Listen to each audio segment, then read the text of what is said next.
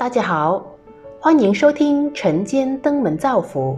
今天我们来聊聊：您能读懂自己吗？我喜欢阅读，主要是因为小时候开始受到父亲的鼓励。父亲出国做生意，带回来送给我的手信，大多数是书。透过阅读的冥思，阅读到精彩之处，我仰天长叹。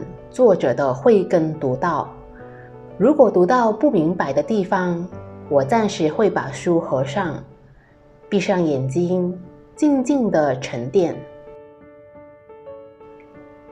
上了初中，让我对中文启蒙更多的是华文老师。在批改我的作文后，他鼓励我要多阅读，还特别引用了胡适之的文章。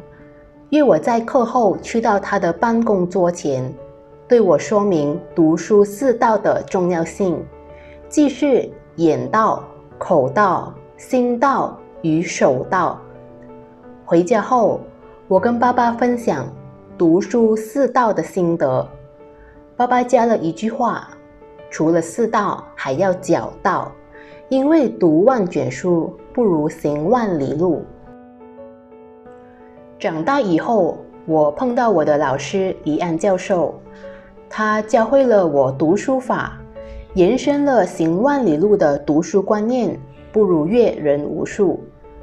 老师教会我，除了读书，不要忘了学会读人。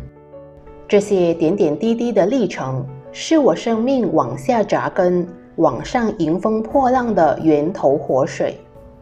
原来我的成长与改变。是有这么多陌生的因缘，透过文字帮助我建立正确与积极的人生观，尤其是自己终极关怀的选择，是一条人烟稀少的枝叶路。